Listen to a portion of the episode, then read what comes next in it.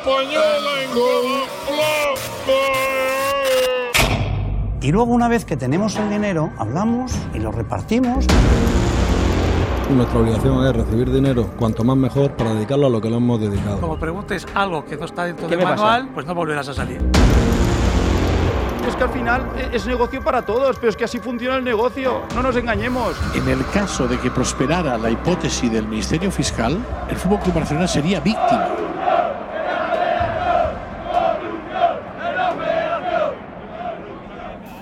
Invasión de campo, un manifiesto sonoro contra el fútbol como negocio. Capítulo 6. La remontada.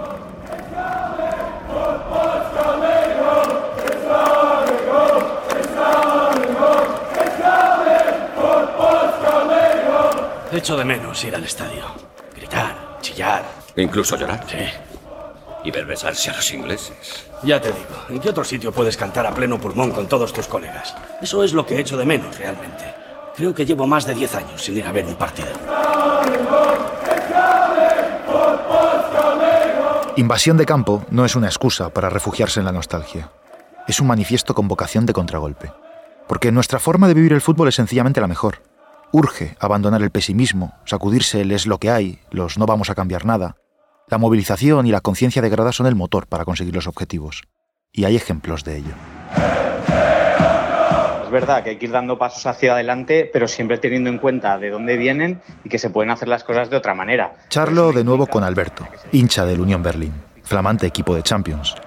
La historia reciente de su club viene a desmentir ese mantra de que no es posible competir en la élite sin separarse del relato mercantil que lo inunda todo. Siempre se decía, porque Unión Berlín es un equipo del este de Alemania, la única manera de que un equipo de Alemania del este triunfe es que venga un gran inversor, que es lo que hizo el RB Leipzig con Red Bull. Entonces, bueno, es encontrar ese equilibrio donde la afición se sienta reflejada en su equipo, a pesar de que obviamente está cambiando y yendo hacia adelante. Pero lo que está claro es que desde la directiva, que los directivos antes de serlo eran aficionados del club, escuchan mucho al aficionado e intentan no perder esa, esa esencia y ese espíritu de barrio que el club siempre ha tenido.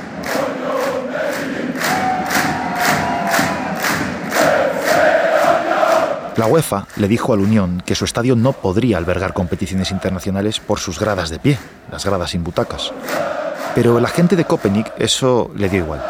A diferencia de lo que hacen otros equipos, ellos no remodelaron su estadio, prefirieron apostar por su identidad y mantener esa atmósfera tan propia en los días de partido.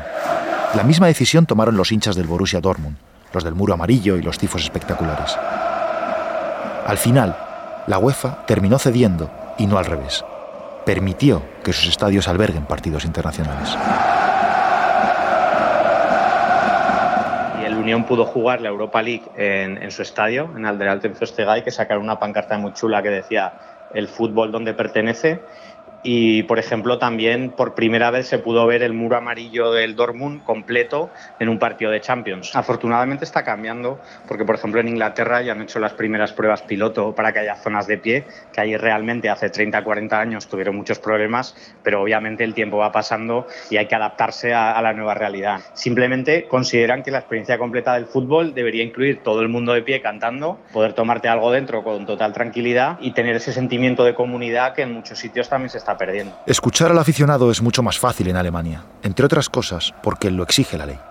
Es el llamado modelo 50 más 1, un sistema que en España no quisieron ni ver durante la tramitación de la nueva ley del deporte. Lo que busca el modelo alemán es huir un poco de estas sociedades anónimas, de que una persona tenga el control de los clubes y pueda hacer lo que le dé la gana. Hasta el año 98 eh, todos los clubes alemanes eran clubes deportivos y en ese momento se les dio la opción de convertirse en, en sociedades anónimas, pero tenían que mantener el control de lo que es la voz, el, el control del club en manos de los socios en un 50 más 1, es decir, en una mayoría. Clubes como Bayern, que pertenecen un 75% a sus socios y el otro 25% a, Adidas, Allianz y Audi, dicen que para competir con Arabia Saudí, con multimillonarios, con la Premier y demás, necesitan más recursos y que para eso les gustaría salirse del 50 más 1. Pero el resto de clubes, incluso muchos aficionados del Bayern, tienen clarísimo que esta es la forma de seguir y lo que diferencia la tradición del fútbol alemán. Y hace poco salió la federación diciendo que se mantenía el 50 más 1 para siempre y que consideraban que era ya un rasgo de la personalidad de la propia Bundesliga.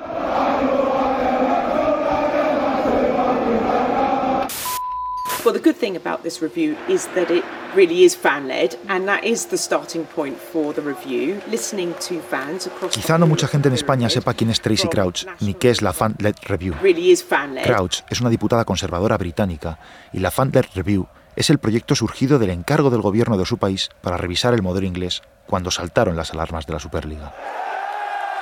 El plan original contiene medidas como reconocer a los aficionados un derecho de veto sobre aspectos que afecten al patrimonio de sus clubes. Cuestiones como el escudo, los colores de la camiseta, un cambio de estadio o también la participación en competiciones al margen de la Federación Inglesa, la UEFA o la FIFA. Esto es un gobierno poniendo freno a la voracidad recaudatoria de los dirigentes de los clubes y defendiendo a sus ciudadanos. No es tan difícil.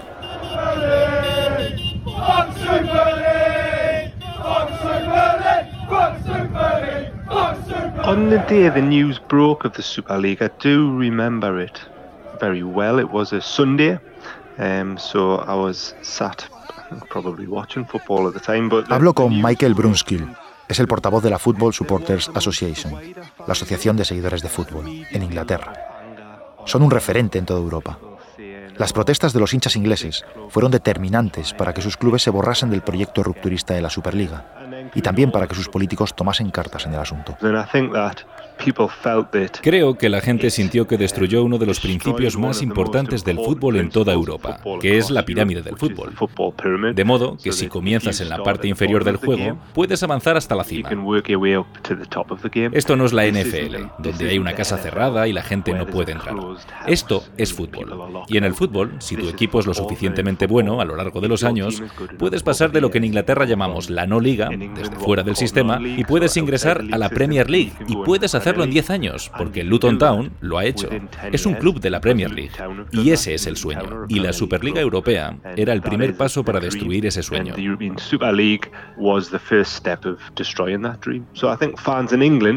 Así que creo que los aficionados en Inglaterra, desde la perspectiva inglesa, hicimos todo lo que pudimos. Y solo hay que ver la respuesta del gobierno, porque el domingo salió la noticia de que los clubes querían hacer esta Superliga, lo cual para la Asociación de Seguidores de Fútbol no fue una gran sorpresa, porque esto se venía rumoreando desde hacía algún tiempo. Pero los clubes lo propusieron el domingo, y el lunes tuvimos una reunión con el ministro de Deportes, es decir, el representante del gobierno para el deporte. Y el martes tuvimos otra reunión con el primer ministro, que en ese momento era Boris Johnson. Y su respuesta fue inmediata. Boris Johnson amenazó con lanzar lo que llamó una bomba legislativa sobre el fútbol y evitar que lo hicieran. Y eso ahora está en acción. Lo que se puso en marcha en Inglaterra es algo tan básico como proteger al aficionado de estadio. Si se quiere, entendiéndolo también como una parte fundamental del negocio. Hemos tenido ejemplos en Inglaterra y Gales de propietarios que deciden por capricho cambiar los colores de un equipo, o donde juegan, o su escudo, o el nombre de un equipo. Y a los aficionados no les gusta eso. De modo que los aficionados también tendrían más poder en esas áreas. Los clubes de la Premier League obtienen la mayoría de sus ingresos de las ventas por derechos de televisión. En este momento, la Premier League genera alrededor de 8.000 millones de libras al año en derechos de emisión. Y sentimos que una de las características definitorias de la Premier, y una de las cosas realmente importantes de la Premier League no es solo lo que sucede en el campo, es que los estadios se ven llenos y que hay buen ambiente dentro de los estadios. Y planteamos el argumento de que somos seguidores, somos realmente importantes, porque sin estadios las atmósferas son mucho más pobres. De modo que si la Premier League hiciera una reducción muy pequeña en los precios de las entradas, en comparación con lo que ellos tienen, les garantizaba que las entradas se agotasen y les garantizaba un buen ambiente y más interés por parte de las empresas de televisión de todo el planeta. Desde luego le salió bien. Hoy la Premier no necesita que venga ninguna Superliga a salvarles. Tienen equipos competitivos y desde hace años invierten grandes cantidades en fichajes. El Financial Times publicó un análisis que explicaba el éxito del modelo inglés, donde las inversiones extranjeras conviven con el respeto al hincha. Su titular no podía ser más revolucionario. Decía, la Premier League es global porque es local.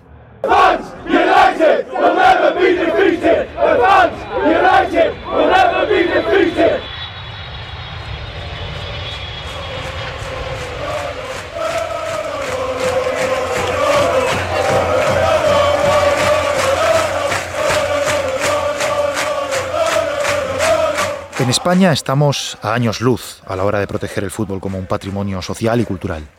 Pero algunas cosas se van logrando. Charlo de nuevo con Emilio Abejón, responsable de la Federación de Accionistas y Socios del Fútbol Español.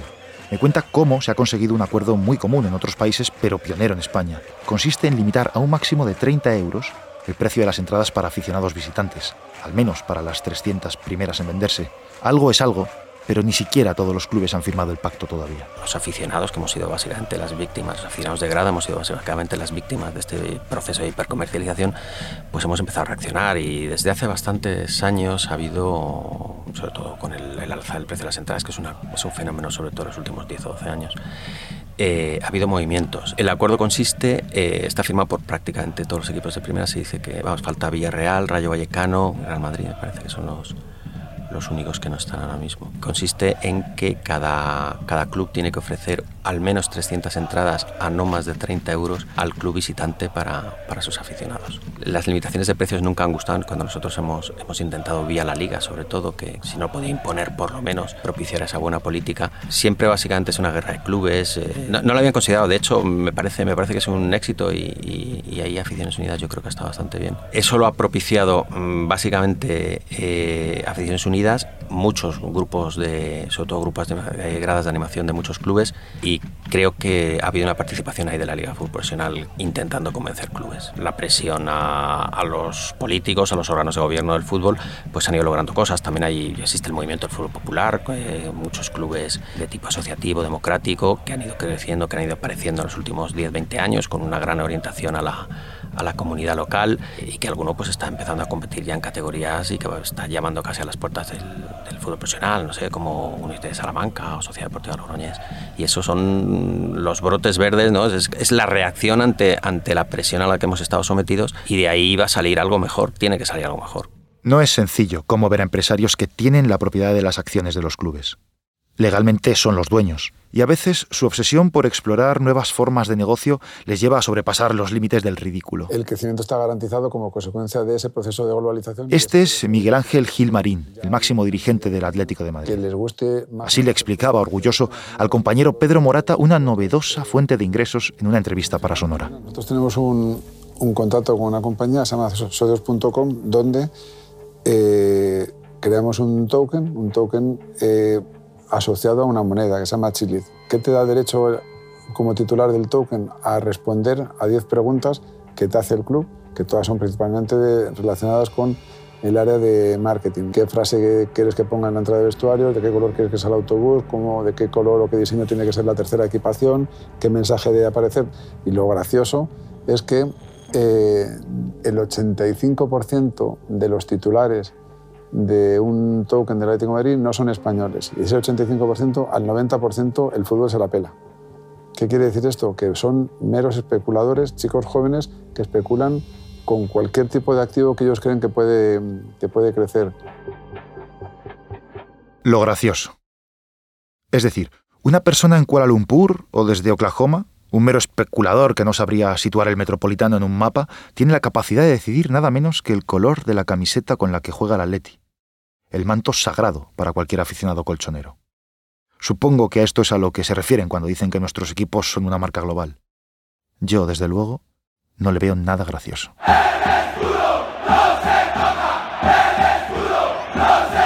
El Atlético de Madrid anunció por sorpresa hace siete años un cambio de escudo.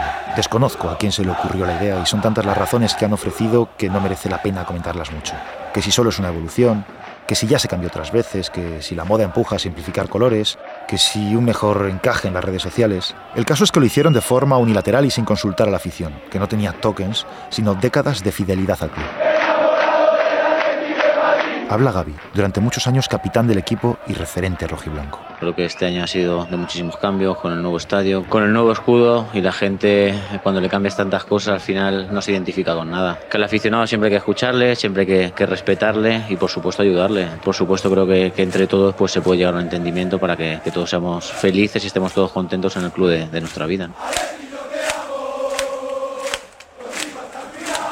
La grada del Metropolitano inició entonces una causa para recuperar lo que consideran el escudo legítimo que llevan en el pecho desde 1947. Recogida de firmas, protestas, boicot a los productos oficiales, huelgas de animación. Sus dirigentes dijeron que en unos meses se olvidarían del cambio, pero le subestimaron. El club terminó aceptando un referéndum y el resultado fue abrumador en contra del cambio volverán al escudo anterior. Aquel en el que se veía claramente el verde del madroño y esa es la decisión que han tomado los socios del conjunto colchonero que volverá a lucir el escudo antiguo a partir del 1 de julio de 2024. La protesta de los aficionados rojiblancos estuvo muy presente en su grada, en los desplazamientos para animar al equipo fuera de casa, en sus cánticos, en sus banderas, hay otras aficiones en la misma situación que también luchan por recuperar sus símbolos. Me sorprende la poca presencia que tienen las preocupaciones del hincha dentro del relato predominante. Celebro la resistencia de periodistas y publicaciones dispuestas a ir contracorriente. Habla de nuevo Diego Barcala, director de la revista Libero. Hay algo del fútbol que es lo que me motivó a mí a, hacer Libero, que es que si tú mirabas cualquier suceso o cualquier capítulo de la historia desde principios del siglo XX, el fútbol servía para explicarlo. Siempre había un suceso, ya sea la Primera Guerra Mundial, la Segunda Guerra Mundial, eh, la llegada de la democracia, una dictadura, un golpe de Estado, no sé qué. Siempre el fútbol podría ayudar a explicar cualquier tipo de este, este tipo de cosas porque el fútbol estaba ahí, ha estado ahí siempre. Ha formado parte de la cultura de, de, al menos de Europa y Latinoamérica, en lugares donde hay fútbol, el fútbol ha formado parte del, del paisaje cultural y folclórico de, la historia. Entonces, desde ese punto de vista, es el que a mí me interesaba para hacer una, cosa como la revista Libero, que trata de explicar a través del fútbol la vida, la historia y todo lo demás. Es importante conocer la historia y también la historia de nuestros clubes. Sirve para saber de dónde venimos y cuáles son nuestros rasgos identitarios. Las gradas reaccionan de forma distinta ante hechos similares porque cada una arrastra su propia memoria colectiva. El tiempo pasado en un estadio aporta conocimiento, recuerdos, moldea una personalidad ante el éxito y el fracaso, todo ello condicionado por el entorno que nos rodea. ¿Por qué Maradona se marchó casi como un proscrito de Barcelona rumbo a Nápoles, donde hoy le veneran como un dios? ¿Podría haber triunfado Mágico González en otra ciudad que no fuera Cádiz? El Mágico González que recibe el cariño de la afición, el homenaje, porque esto sí que es una leyenda viva de el Cádiz y del fútbol. Es verdad que en el caso del fútbol el poder de la afición es muy palpable y muy poderoso y potencialmente eh, utilizable para hacer revertir de, alguna manera este uso que se está haciendo del fútbol.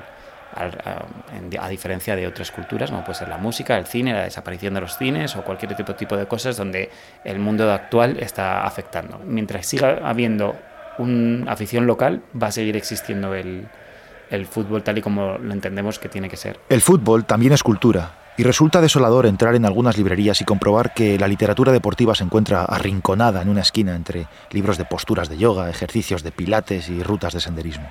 Me pregunto qué pintan Galeano o Fontana Rosa junto a los cuadernillos de crucigramas y pasatiempos. Bueno, nosotros teníamos la sensación hace 10 años de que todavía existían esos coletazos del fútbol eh, visto desde una manera peyorativa desde el ámbito de la cultura. De hecho, se puede mm, analizar fácilmente cómo no existen películas, novelas o cosas especialmente elevadas en lo que, o artículos de opinión en los que el fútbol se ha utilizado, los valores del fútbol se han utilizado para expresar argumentos. Teníamos esa sensación y por eso utilizamos esa frase de eh, futbolizar la cultura o culturizar el fútbol. Teníamos, esto es un viaje de ida y vuelta, consideramos que el fútbol no miraba a la cultura para tener ejemplos de a seguir, ¿no? de, que, de qué manera hablar con con tus espectadores y con tus fieles y que la, y que la cultura tampoco miraba al fútbol de una manera eh, con, con respeto. Creo que diez años después es de las cosas que más ha cambiado. No nací queriendo ser escritor. Nací como todos los bebés uruguayos gritando gol. Cuando asomamos entre las piernas de mamá, gritamos gol.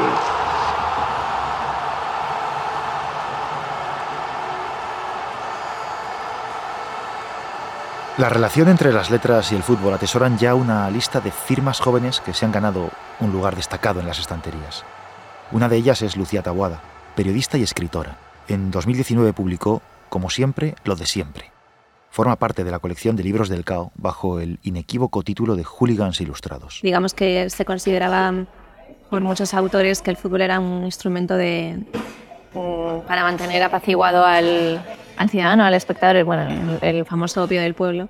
Y entonces tardó más en encontrar un hueco en, en el espacio literario y en intelectualizarse, entre comillas. Yo tampoco creo que el fútbol sea algo que haya que intelectualizar en exceso, pero sí creo que se puede hacer buena literatura muy buena eh, cogiendo el fútbol como experiencia o incorporándola como elemento narrativo, como ha sucedido en, en muchos libros.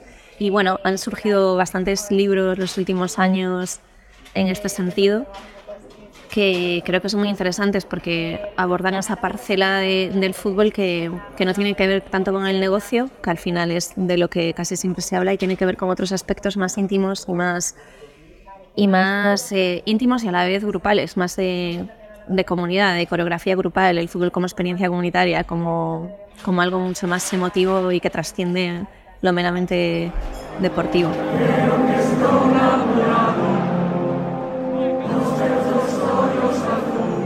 Lucía Taboada es del Celta, pero muy del Celta. O sea, yo recuerdo a mi padre contándome cómo, pues, en semanas de manifestaciones en Vigo, de, de, pues, de mucho pesar colectivo, pues llegaba el domingo, llegaba el día del partido y pues en Vigo la gente se evadía en el fútbol. ¿no? Y el, el Celta articuló mucho de esto.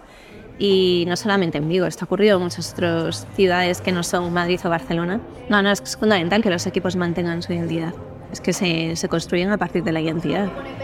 Entonces, eh, por ejemplo, yo siempre he pensado que el Celta no, no, tendría sentido el estadio ubicado en, otro, en otra zona.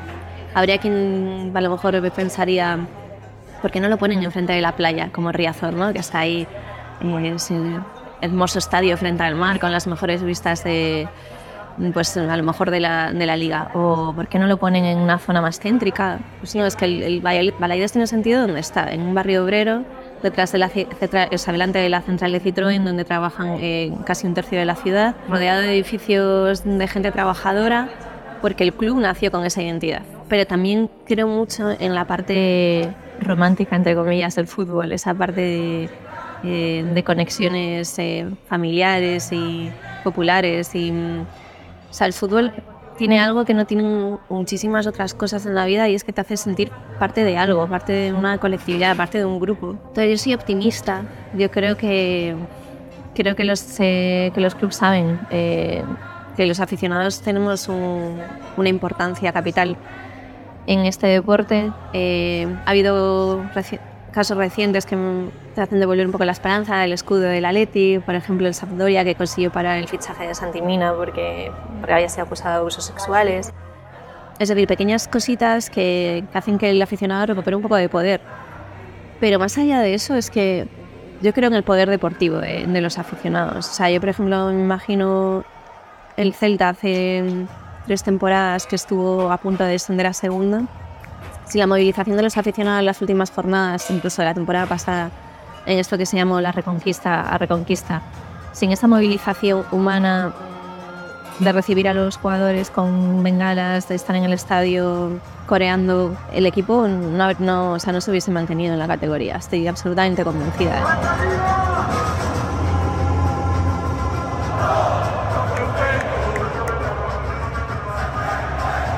El Celta ha cumplido 100 años y lo ha celebrado con un himno para la ocasión. Su autor es Zetangana, uno de los mejores músicos de su generación, madrileño y celtista, que se ofreció voluntario. Oliveira dos Cenanos es un canto que habla del orgullo de lucir un escudo en el pecho y de los árboles robustos que crían raíces de plata. El resultado ya es historia de la grada de Balaidos. Me gusta mucho porque también representa mucho la identidad del Celta y la identidad eh, gallega en general, del folclore gallego. Me gusta mucho que esté cantado por mujeres en gran parte porque casi todas las canciones del folclore gallego las cantan las pandereteiras y las mujeres con sus, con sus gritos eh, folclóricos. Me gusta que esté muy representado eh, muchos elementos de, la ría, de, del entorno, porque al final los equipos en el lugar también donde crecen y eso está muy representado en el himno. Y me gusta mucho también que hable de los que se han ido y de los que heredas esa pasión por el, por el, o sea, en este caso por el Celta. O sea, como que rinda un poco homenaje a los que ya no están. Que al final también muchas veces el, el fútbol es una pasión heredada, casi siempre. Es muy difícil que te hagas un equipo sin más. Y es un homenaje muy bonito a, yo creo que Zetangana pensaba en su padre, yo cuando pienso en el Celta también pienso en el mío, pues a esos que nos han heredado esa pasión.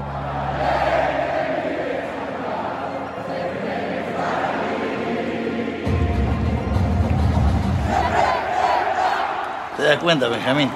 El tipo puede cambiar de todo. De cara, de casa, de familia, de novia, de religión, de Dios.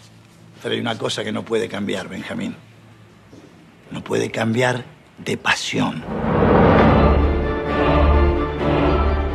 Linda noche para la práctica del fútbol. Huracán recibe el Tomás Aducó. Viajamos a la Argentina, concretamente al barrio de Boedo, en Buenos Aires. En la avenida La Plata hay cafés y casas obreras centenarias que resisten en torno a la Plaza Buteler. Es la tierra prometida de los hinchas de San Lorenzo de Almagro, un club histórico que cuenta entre sus seguidores con el Papa Francisco Que gane San Lorenzo.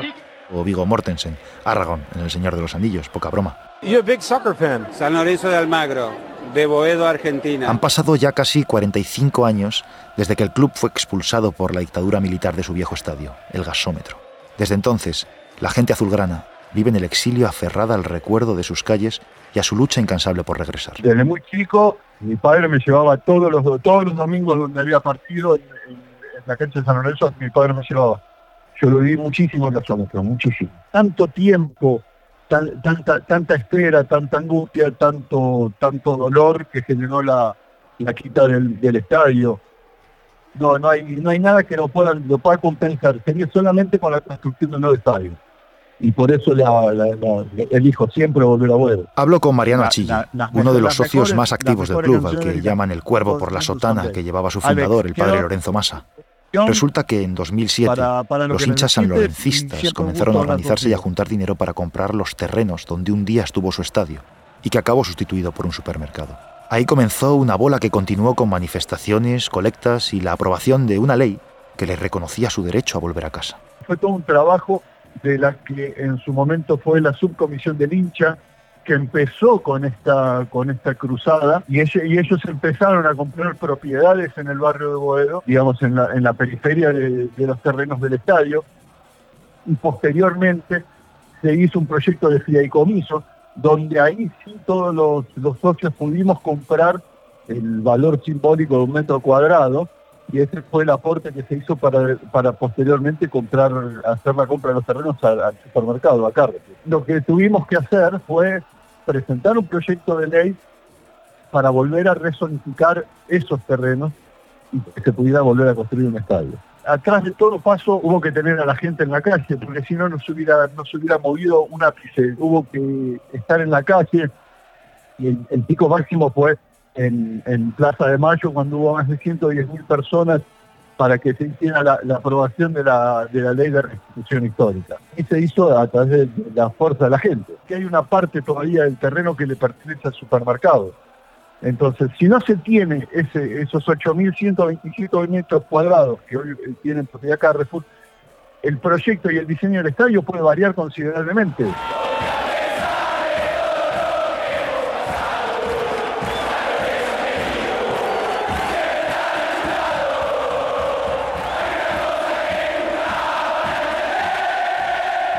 la historia, la pertenencia, el sentimiento no, no se negocian con absolutamente nada. No hay nada, no hay nada que lo equipare. Y hay mucha gente que se murió en el camino sin poder verlo. Entonces también es por eso.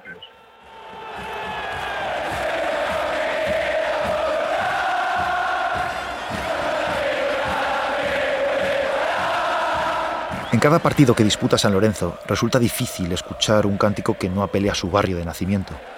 Hay uno en concreto que sirve para poner en contexto la determinación de su gente, que no se rinde. Dice así, se cumplió la promesa que le hice a mi viejo, San Lorenzo ya vuelve al barrio de Boedo. Fue la lucha de todos, los cuervos que creyeron, también la de aquellos que alientan desde el cielo.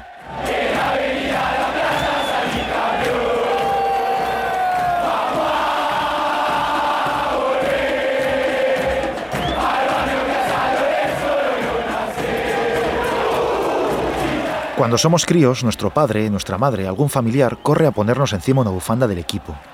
Es como una especie de bautismo y al mismo tiempo una herencia en vida de la que todavía no somos conscientes. Crecemos identificando unos colores concretos porque sabemos que son los colores que hacen felices a nuestros mayores. Desde muy pronto sabemos que ese es nuestro escudo y no otro. Cuando empezamos a hablar participamos del juego de entonar torpemente los himnos, aprendemos a decir el nombre de nuestros clubes sin que nadie se haya preocupado por explicarnos siquiera qué es el fútbol, cuáles son sus reglas, qué significa jugar al ataque o encerrarse a defender. Todo eso son aspectos secundarios que uno asume con el tiempo, porque la bandera fue antes que el balón.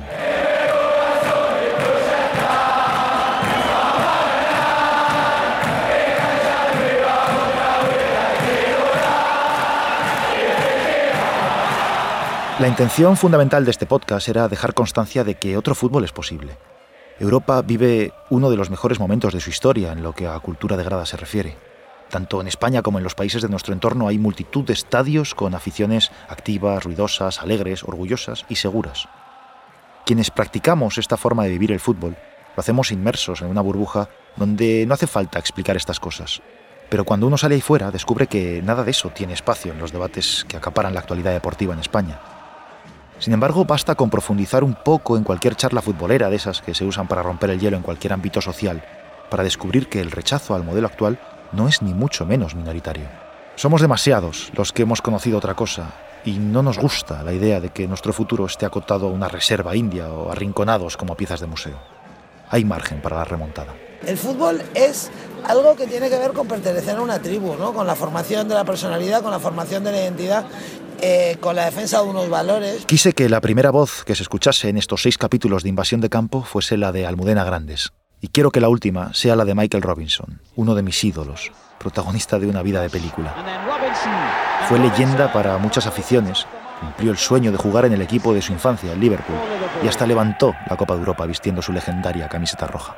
Después hizo televisión, la mejor televisión. Hoy les presento un programa único. Michael Robinson fue muchas cosas. Era un hombre de fútbol, pero sobre todo era un hombre de grada, entendida como elemento indisociable de lo que sucede en el césped. Fue hincha antes que cualquier otra cosa. Por eso había tanta verdad en todo lo que hizo. Siempre respetó la esencia.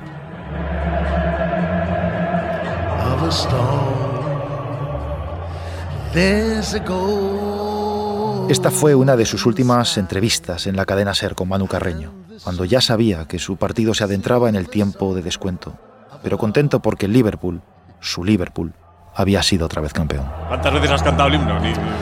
Bah, Miles, ¿no? Tropecientas veces. Lo canté por vez primera ah, en el estadio con ocho años. Con ocho años.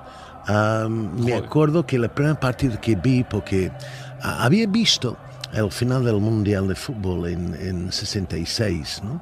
Ah, y luego, pues mira, me aficioné mucho al fútbol, no había muchos partidos en la tele, apenas había tele. Ah, entonces no es como hoy día, pero me acuerdo cuando mi padre me llevó a ver un Liverpool 1, Burnley 0, un centro de Ian Callaghan y un remate de cabeza de Ian St. John al primer palo, justo por delante donde estaba yo. Pero el, eso fue mi primer partido, Liverpool 1, Burnley 0. Pero mi padre, según mi padre, yo no me acuerdo habiéndolo dicho, me dice, Michael dijo, antes de que salieran los, los futbolistas para ver su primer partido, decía, papá, yo quiero ser futbolista. Pero habrá sido seguramente por el ambiente, por You'll Never Walk Alone, por los otros cánticos. claro. Porque claro, para un, un chaval eh, era como ir a Anfield cada 15 días, era como ah, la noche buena cada 15 días. Te atrapaba ese ambiente, ¿no? Sentías, Navidad cada 15 días. Sí, sentías um, miembro de un clan, un clan feliz que pregonaba su amor a, a sus futbolistas, ¿no? Y yo um, miles y miles de veces cantaba a que esos señores de rojo nunca, mientras yo vivo, caminarán solo. Um, y nunca imaginaba que un día me lo cantaran. a mí. Exactamente, te lo cantaron.